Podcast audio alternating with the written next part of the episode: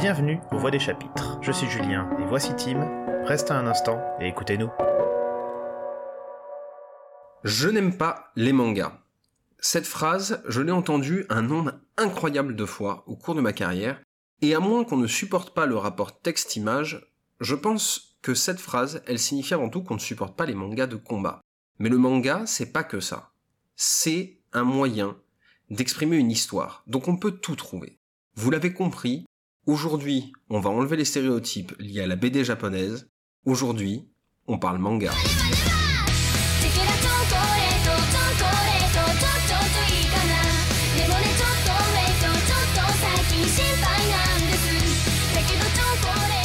Un peu d'histoire et de définition tout d'abord. Si le terme manga est aujourd'hui courant dans le monde pour désigner toute bande dessinée japonaise, le manga, étymologiquement, désigne un dessin divertissant, exécuté rapidement. Le dessinateur et graveur Okuzai appelle au XIXe siècle ses recueils de gravures et de caricatures et de grotesques Okuzai manga. C'est ainsi que le terme arrive en Europe et se retrouve pour la première fois en France sous la plume d'Edmond Goncourt. Anecdote nulle, hein, mais j'aurai rarement l'occasion de citer le bonhomme, dans une étude de 1895 sur justement Okuzai. Si donc le manga est simplement une illustration, un dessin au départ, il va désigner les bandes dessinées quand celles-ci apparaissent au Japon avec l'arrivée dans le pays des comic strips américains au début du XXe siècle. On les retrouve alors publiés sous forme de petites histoires en quelques cases dans des journaux, comme à la même époque les comics aux États-Unis. Une deuxième évolution a lieu avec les premières publications à partir de 1947 d'Osamu Tezuka, le créateur d'Astro Boy, on en parle dans l'épisode 1 sur la science-fiction. Il est considéré comme le fondateur du manga moderne. Osamu Tezuka va être le premier à créer du mouvement dans les cases. Onomatopée, découpage dynamique, l'esthétique que l'on connaît du manga va se développer à ce moment-là. Dites-vous qu'avant, les bandes dessinées japonaises gardaient une composition liée aux estampes, personnages en pied, au centre du cadre, etc. Le manga va à partir de là devenir un phénomène culturel, d'abord au Japon puis dans le monde, depuis une trentaine d'années, la France est actuellement le deuxième marché mondial pour le manga. Et je pense que ça peut être le bon moment pour expliquer réellement la différence entre manga, BD et comics. On le répétera quand on devra euh, expliquer ce qu'est la BD, mais la différence réelle entre un manga, une BD et un comics, c'est la temporalité entre les cases. Dans une BD, prenons un exemple, Astérix, Astérix et Obélix sortent de la maison, case d'après, ils se retrouvent au champ de menhir.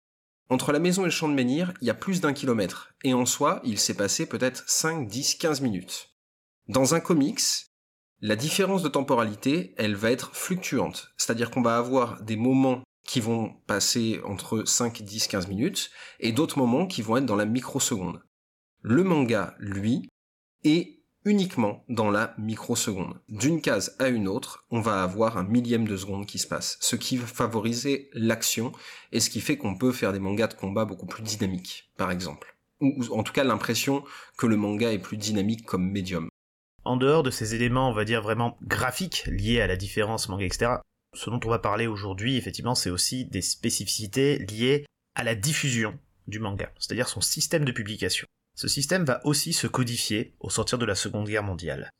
Démarre en effet en 1959 le Weekly Shonen Magazine de l'éditeur Kodansha et le Weekly Shonen Sunday de l'éditeur Shogakukan, qui sont toujours, avec la Shueisha qui a repris le Weekly Shonen Magazine, les plus gros éditeurs de manga actuellement. Pour vous donner une idée, la Shueisha, c'est celle qui est responsable de Naruto, One Piece, Bleach, tous les mangas qui sont top vente font partie de la Shueisha. Ces magazines de prépublication sont des recueils de mangas, publiant à intervalles réguliers les nouveaux chapitres de plusieurs séries. La quasi-totalité des mangas actuels sont publiés dans ces formats. Ce n'est qu'une fois un certain nombre de chapitres atteints que ceux-ci sont regroupés en tomes reliés, le format que l'on connaît en France. Les magazines sont classés par lectorat. On va parler de magazines shonen, shoujo, etc. C'est les genres vers lesquels on reviendra plus tard. Et à chaque magazine est associé des enquêtes de popularité, c'est-à-dire un système de vote, qui détermine les séries les plus appréciées et donc les plus susceptibles de continuer. Un œil sur les enquêtes de popularité, l'autre sur les chiffres de vente des tomes reliés, les éditeurs ont droit de vie ou de mort sur un manga.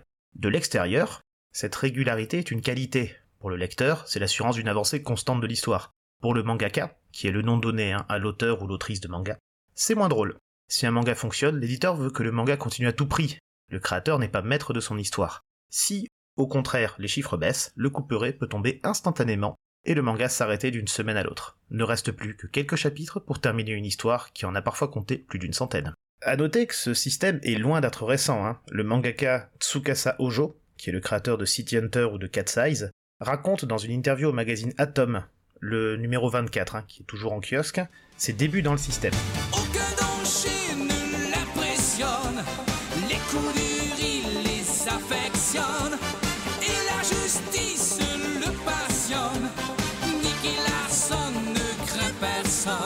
À la question, vous avez un point de vue très pragmatique sur votre arrivée dans l'industrie du manga. Avez-vous tout de même pris du plaisir à dessiner vos premières histoires? Il répond, pas vraiment. Tout est allé vite, très vite, trop vite. Je n'ai jamais vraiment pu réagir, prendre du recul, manifester des émotions, donner mon avis. Je me suis laissé porter, vous savez. Je n'ai pas l'impression de tenir les rênes. Je faisais ce qu'on me disait tout simplement. Je pensais naïvement que j'allais faire quelques one-shot peinards dans mon coin avant de connaître la sérialisation hebdo et surtout afin de m'améliorer. Mais pas du tout, hein. On m'a poussé à l'eau sans que j'ai mon mot à dire, alors que j'étais encore un total débutant, vous vous en rendez compte? On m'a appelé pour me dire Prends tes affaires et viens à Tokyo, on va te publier, il faut que tu sois prêt. La première année est passée en un éclair. Je n'ai pas eu une minute de répit, je n'ai rien fait d'autre que bosser. Et c'est justement ce système qui montre de grandes faiblesses. Un rythme intense et effréné, comptez difficilement un jour de congé par semaine et une semaine de congé dans l'année, la fameuse Golden Week, comme l'a montré cette interview, être mangaka, c'est dur. C'est vraiment très dur. Et à moins d'avoir un succès retentissant, la paye, elle suivra pas non plus. Et justement, ce rythme effréné, il va aussi impacter sur la santé. C'est justement ce problème, ces problèmes de santé, qui sont une des raisons pour laquelle des auteurs ont dû faire de grandes pauses. On peut citer par exemple euh, l'auteur Yoshihiro Togashi, le créateur de Hunter x Hunter, qui est connu justement pour ses longues pauses, qui sont au final dues à de véritables problèmes de dos de l'auteur, qui l'obligent à s'arrêter pendant longtemps. On peut aussi penser à l'auteur de Berserk, Kentaro Miura, qui nous a tristement quittés en 2019, et même si on ne va pas lier sa mort avec le surmenage dû au travail, et à son travail de mangaka en particulier, ça a quand même mis un grand coup dans les esprits, puisque c'est peut-être ça qui a mis en garde les éditions de, bah, la Shueisha, qui ont permis à l'auteur du manga, Jutsu Kaisen, de faire un arrêt suite à une maladie.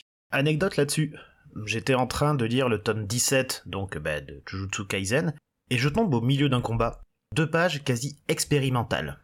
Pas de décor, des gros traits au feutre, des corps presque schématiques. Ça ne dure que trois pages, je sais pas trop ce que ça fait là, et je me dis que c'est peut-être pour mettre en place une ambiance particulière, un côté brut qui convient avec la folie d'un des personnages à ce moment-là. Et je découvre deux chapitres après que le mangaka prend un arrêt d'un mois, officiellement sur la demande de son éditeur. Bref, c'était pas expérimental, c'était juste trois pages pas terminées. Mais j'aime beaucoup leur rendu. Mais là encore, ce sont de rares exceptions. Au final, à moins de s'appeler Echiro Oda et de faire One Piece, lui justement peut se permettre de prendre régulièrement des semaines de congé, en même temps, c'est l'auteur du manga le plus vendu au monde. C'est surtout difficile pour un auteur de manga d'avoir accès à une vie, au final. Faute d'un système poussé par un lectorat qui ne supporte pas d'attendre, ça, c'est une bonne question. Malheureusement, nous ne sommes pas position de pouvoir le dire. Pour la simple et bonne raison que nous ne sommes pas japonais. Et ça, c'est l'un des points qui est le plus important si les mangas sont en France considérés comme des œuvres artistiques à part entière, au Japon, c'est très différent. Comme le disait Hajime Isayama, donc l'auteur de l'attaque des titans, euh, lors de son interview par la grande librairie à son passage à Angoulême en 2023, au Japon, la valeur d'un manga se mesure à la hauteur de son succès commercial.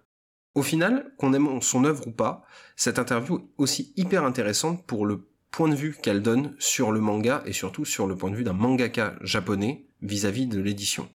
Comme je le disais, nous ne sommes pas, au final, les lecteurs visés à l'origine. Et ce point important, il faut le garder en tête quand on parle des genres du manga. Si on catégorise en France pas l'univers d'une œuvre, les fameux chapitres dont on parle depuis le début, donc la SF, la fantasy, le fantastique, le policier, le slice of life, la romance, etc., etc., les mangas, eux, au final, dépendent du magazine dans lequel ils sont publiés, mais surtout du lectorat qu'ils visent. Et les éditions françaises ont décidé de garder ce schéma. Ce qui pose la question, c'est quoi, au final, les genres du manga? On va pas pouvoir tous les faire, mais voilà les cinq genres majeurs qui sont représentés en France. On va donc commencer, on va dire au plus bas. Vous venez de naître, euh, vous savez pas quoi lire, ben qu'est-ce qu'on vous met dans les mains Des kodomo.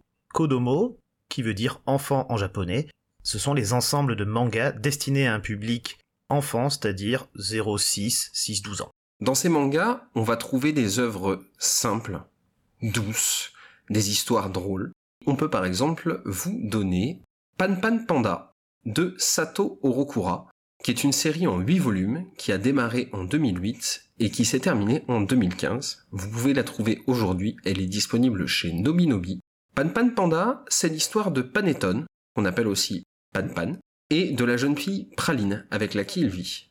Pan Pan, c'est un gardien de résidence et on va avoir droit à toute une petite série de scénettes de vie.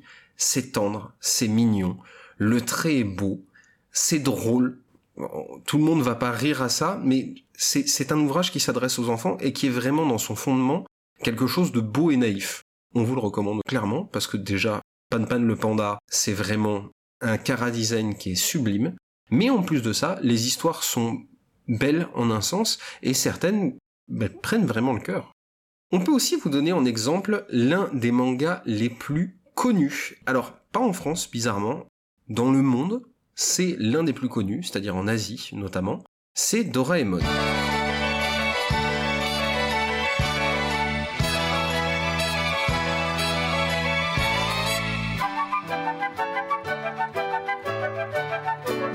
Créé par Fujiko F. Fujio, c'est une série en 45 tomes qui a démarré en 1969 et qui termine en 1994. Aujourd'hui, elles sont disponibles aux éditions Kana. Doraemon, c'est un manga de scènes, là encore, de chapitres avec des histoires, qui nous présente Doraemon, qui est un chat qui vient du futur, avec toutes les inventions qu'on peut imaginer comme venant du futur, et il arrive à notre époque il va rencontrer un jeune garçon, Nobita Nobi, et ensemble, ils vont vivre plusieurs aventures. Alors, quand on commence Doraemon euh, par les publications, le premier tome nous amène à revenir dans le passé, dans le monde des dinosaures. C'est génial. Tout n'est pas drôle, ça a un petit peu vieilli, mais là encore, c'est du vrai génie en termes d'humour et pour l'époque, c'est bon, c'est fin, et les personnages sont vraiment cool. Le personnage de Nobita offre de réelles réflexions sur l'amitié, sur la confiance. Enfin, c'est un vrai bon manga qu'on recommande vraiment à tout le monde, peu importe l'âge au final. C'est là qu'on rentre dans la difficulté du classement des mangas. Parce que Doraemon, même si on vous dit que c'est bien pour les adultes, ça s'adresse clairement aux enfants. Par contre, bah, c'était pas rangé, prépublié dans un manga pour enfants. C'était publié dans des shonen. Et justement, on va parler du shonen, parce qu'effectivement on avance dans le temps, vous avez maintenant 12 ans, vous êtes un jeune garçon, et ben c'est pour vous. Littéralement, shonen veut dire jeune garçon. Et c'est là-dedans qu'on va retrouver énormément des mangas qui sont publiés actuellement. Publiés actuellement et qui sont un énorme succès commercial. Vous pensez Dragon Ball, vous pensez One Piece, vous pensez Naruto, peu importe ce que vous pensez, quand on dit manga, la première chose qu'on a en tête, c'est un shonen. Un shonen, c'est un manga qui s'adresse à un public de jeunes garçons. Donc, on pourrait parler de euh, des mangas qu'on vient de citer, les séries Naruto, One Piece, Dragon Ball, mais tout ça c'est un peu trop connu. Pour donner un exemple, on vous présente 666 Satan de Seishi Kishimoto. série en 19 tomes, démarrée en 2001 et terminée en 2007, elle est disponible aujourd'hui chez Kurokawa. Kishimoto, le nom parle. Euh, Masashi Kishimoto, c'est l'auteur de Naruto. Mais son frère, Seishi Kishimoto, est lui aussi mangaka et propose lui aussi des mangas très différents qui, même si on peut les mettre en parallèle et trouver qu'il y a des choses qui, sont communes, offrent quand même une véritable différence, notamment au niveau de la réflexion. En l'occurrence, 666 Satan nous présente un monde futuriste où une ancienne civilisation qui est maintenant disparue a créé les parts, des objets qui permettent d'avoir des pouvoirs exceptionnels. Et c'est justement la rencontre avec le jeune Gio Fleed qui va mettre l'aventure en marche. Gio, il est manipulateur de d'Oparts, mais il a surtout en lui Satan. Il a littéralement Satan enfermé en lui, ce qui va amener une constante dualité face à ce que lui demande l'entité qu'il a en lui et ce qu'il veut réellement faire.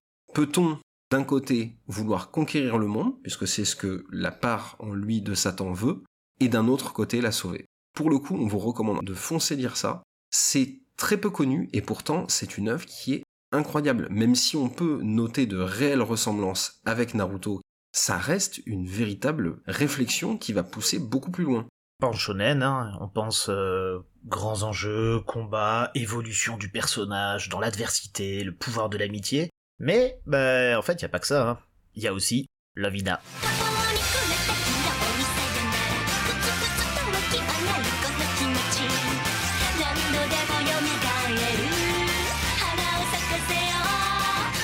Lovina de Kanakamatsu est une série de 14 tomes, débarre en 1998, finie en 2001. C'était publié chez Pika, actuellement c'est épuisé, mais je ne désespère pas de le revoir à nouveau en librairie.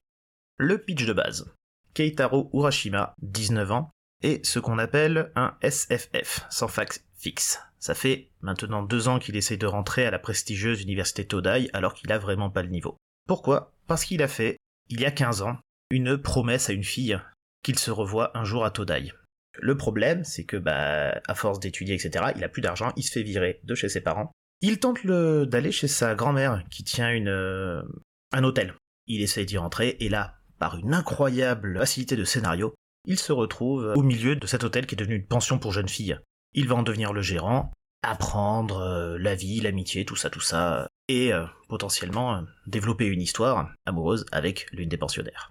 C'est vrai que dit comme ça, en fait, Lovina est un manga donc vraiment shonen, hein, c'est-à-dire qu'il était publié dans le Weekly Jump, le même magazine qui publiait Naruto. Mais c'est une histoire de romance. C'est un archétype aussi, Lovina. C'est un manga de type harem, un mec plein de meufs. Au départ, il avait une caractéristique, c'était ce qu'on appelait un pantsu. Pantsu, ça vient de pants, qui veut dire culotte. Et c'était un peu un archétype de manga dans lequel, bah, à chaque chapitre, on voit des petites culottes. Si je le cite, c'est aussi pour dire, parce que je trouve ça intéressant, que Lovina, les premiers chapitres, les premiers tomes, c'est vraiment ce qu'on pourrait appeler une œuvre de commande. Ken Akamatsu avait auparavant fait une histoire romance, s'appelait Non-Stop, et en fait on lui a commandé un manga de type harem et de type Tansu. Et c'est ce qu'il a fait au début, avec un côté un peu drôle, où euh, Keitaro se fait régulièrement casser la gueule, etc., mais il meurt jamais, bref, c'est assez drôle. Il arrive à développer au fur et à mesure une véritable romance. En fait, ça montre comment une œuvre de commande peut finalement être développé par la volonté de son mangaka, la réussite d'arriver à faire une histoire qui se tient, extrêmement intéressante. Personnellement, c'est une histoire que j'adore. L'histoire d'amour en soi est très belle. Assez jeune, je me suis identifié au personnage de Keitaro, parce qu'effectivement, bah, c'est un peu un loser à lunettes, et après il découvre la joie de l'archéologie et devient beau gosse. C'est exactement l'histoire de ma vie, n'est-ce pas? Donc c'est vraiment un manga que je conseille, si vous avez l'opportunité de tomber dessus. C'est assez court, 14 tomes, et c'est vraiment intéressant comme romance. Quand on pense romance, il faut pas forcément penser fille. C'est aussi à destination des jeunes garçons. Et ben justement, eh ben justement, c'est l'occasion d'en parler, puisque le shonen est pour les jeunes garçons, mais il existe en manga un genre à part entière qu'on appelle le shojo, qui est destiné aux jeunes filles. Alors quand on pense jeunes filles, on va de suite penser triangle amoureux, histoire romantique, histoire de lycée. Et oui, pour illustrer ça, on a Blue Spring Ride, qui est un manga créé par Io Sakasaka, une série en 13 volumes, démarrée en 2011 et finie en 2015. Elle est disponible aujourd'hui chez Kana, et Blue Spring Ride nous présente la vie de lycéenne de Futaba Yoshioka et sa relation avec les différents personnages qui gravitent autour d'elle dans ce, lycée, et notamment son amour du collège, Ko Mabuchi.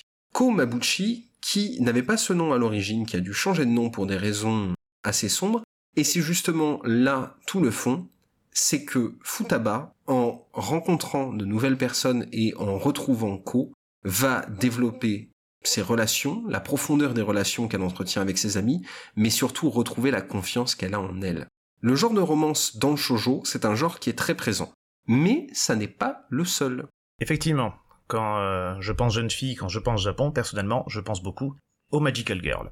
Magical Girl, c'est un concept assez général qu'on retrouve dans plein de, systèmes d'histoire, qui apparaît dans les années 1960. L'idée, c'est une petite fille, généralement d'un monde extérieur au nôtre, qui arrive et qui, avec sa magie et des petites scénettes, dans une logique un peu slice of life, hein, tranche de vie, va sauver des gens, aider un peu au quotidien. Un exemple, c'est Kiki la petite sorcière, un film d'animation Ghibli. À noter aussi au départ que bah, c'est juste de la magie, elle a pas encore de baguette magique. La baguette magique arrivera quand il faudra vendre des jouets. Cependant, ce genre-là va s'essouffler, on va dire, et on le trouve pas trop dans les années 80. il va être relancé dans les années 90 avec un, manga en particulier que vous connaissez sûrement, hein, Sailor Moon.